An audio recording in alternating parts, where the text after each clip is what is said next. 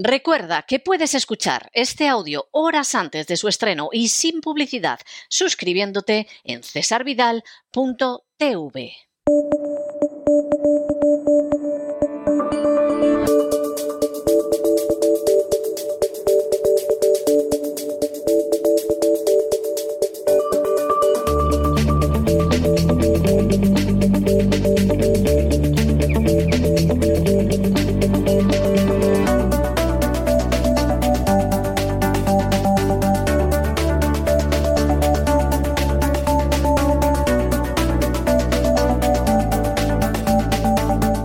Despegamos con Lorenzo Ramírez. Corremos raudos y veloces hacia nuestro avión, atravesamos el umbral, nos tiramos en plancha sobre los asientos, nos abrochamos los cinturones, despegamos y nos vamos elevando por los aires hasta alcanzar nuestra altura y nuestra velocidad de crucero. A mi lado, don, Lo- don Lorenzo, esa ropa china le sienta de maravilla. Parece usted un mandarín mismamente. ¿eh? O sea, no sé si la ha copiado de alguna de las secuencias del último emperador o qué, pero, pero en fin, eh, está usted elegantísimo. A usted Bueno, la bueno. seda china le sienta, es que casi me atrevería a decir que no se la quite. Bueno, ¿de qué vamos a hablar en el gran reseteo del fin de semana que adelantamos ahora en el Despegamos? Muy buenas noches, don César. Evidentemente de China. Me he tatuado un pangolín en la, en la espalda ¿eh? para ir Ay, por más. Dios. Sí, de esos Sí. que se borran. De esos que Ah, se bueno, borran. bueno. Bueno, hombre, no, imagínense, ¿no? Cuando vaya a la playa este verano, dirán, por ahí va Lorenzo Ramírez, ¿no? Por ahí va, ¿no? Con el pangolín a la espalda, ¿no? Vamos a hablar de China, vamos a hablar de ese juego final, como decía el Wall Street Journal. Me han puesto prácticamente el titular, ¿eh? Al gran reseteo de mañana, porque estaba dándole vueltas. Quería hablar de China, quería hablar de ese discurso de Xi Jinping, quería poner negro sobre blanco, contar la realidad que es un- la propaganda que existe en Occidente sobre China.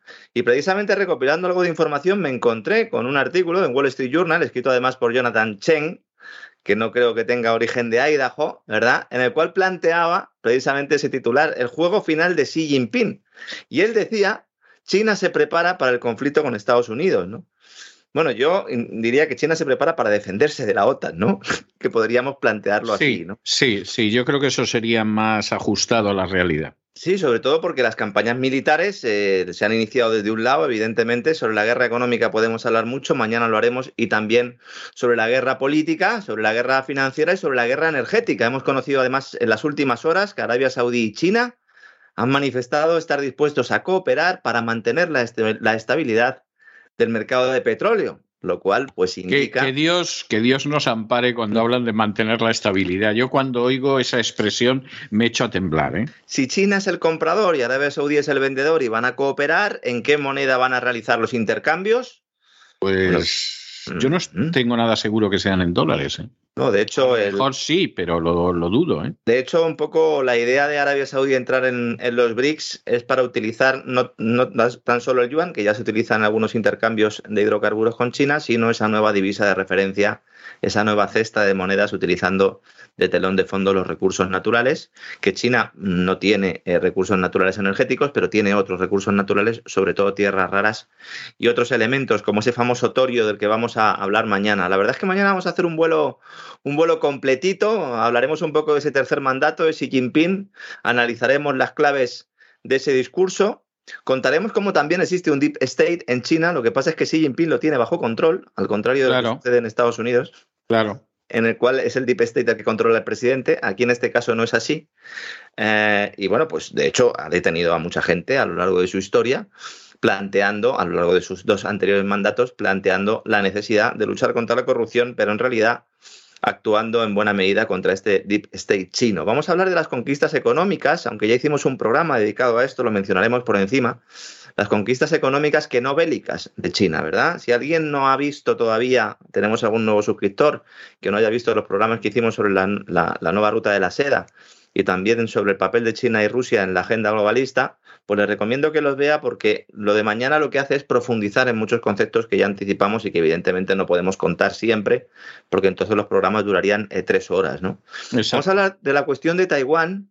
De Taiwán ya se habla en la CNN como una nueva Ucrania, lo cual nos da una pista de qué es lo que quiere hacer la OTAN allí. De hecho, se está enviando mucho armamento hasta el punto de que el gobierno de Taiwán ha dicho, déjenme ya de mandar armas que no las puedo pagar. Madre que no las mía. puedo pagar. Yo, yo veo difícil crear una nueva Ucrania en Taiwán. Es muy O sea, complicado. que, que les gustaría, Eso es. yo personalmente no abrigo ninguna duda al respecto. Que puedan, eso es otro cantar. Claro, claro, yo estoy hablando siempre de cuál es el plan que tiene la OTAN, cuál es el- el- la idea, ¿no? Que además, cuando uno lee artículos ¿no? sobre Taiwán en varios medios, grandes medios de comunicación, pues descubre cómo las pautas de esos medios, los mensajes, los argumentarios, pues salen todos del mismo sitio porque utilizan las mismas comparaciones, ¿no? No es extraño, por lo tanto, que leamos estos días eh, lo de Taiwán como, como la nueva Ucrania, ¿no? Vamos a hablar de esa política de cero COVID de China. Eh, vamos a contar la verdad y las mentiras, porque también hay muchas mentiras. Es verdad que el control está siendo draconiano, se están confinando edificios. Hay una justificación política más que sanitaria. Mañana vamos a explicar un poco todo esto, pero hay algunos casos de propaganda que son escandalosos. Propaganda occidental, precisamente contra China, utilizando el tema del COVID. Y vamos a ver algún vídeo que otro pues desmontando muchas de estas falacias. Hablaremos de energía, como digo, esa importancia del torio.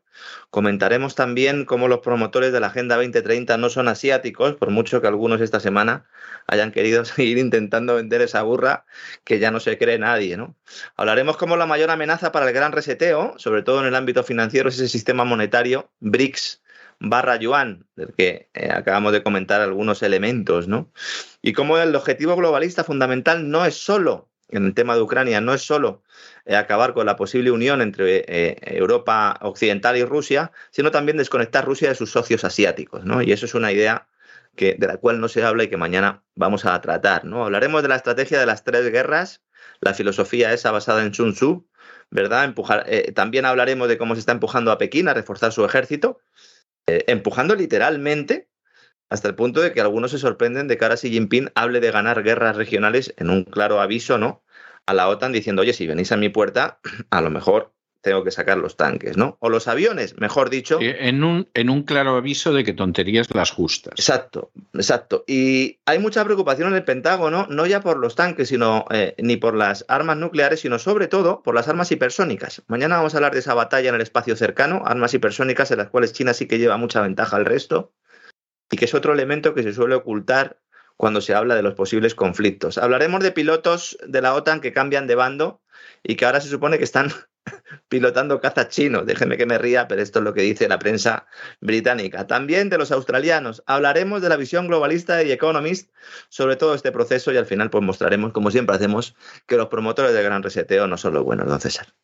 No, no lo son, ¿para qué nos vamos a engañar? eh? Si alguien se lo cree, peor para ellos porque, porque no lo son. Bueno, pues me parece, me parece estupendo. Vamos, vamos con ello mañana y seguro que va a ser ocasión de enorme disfrute para la gente que son seguidores habituales de usted en este gran reseteo de siempre. Desde luego este además promete ser especialmente, especialmente interesante. Esa es la sensación que yo tengo. Pero bueno, en cualquiera de los casos, nos encontramos mañana. Un abrazo muy fuerte. Un fuerte abrazo, don César. Hasta mañana.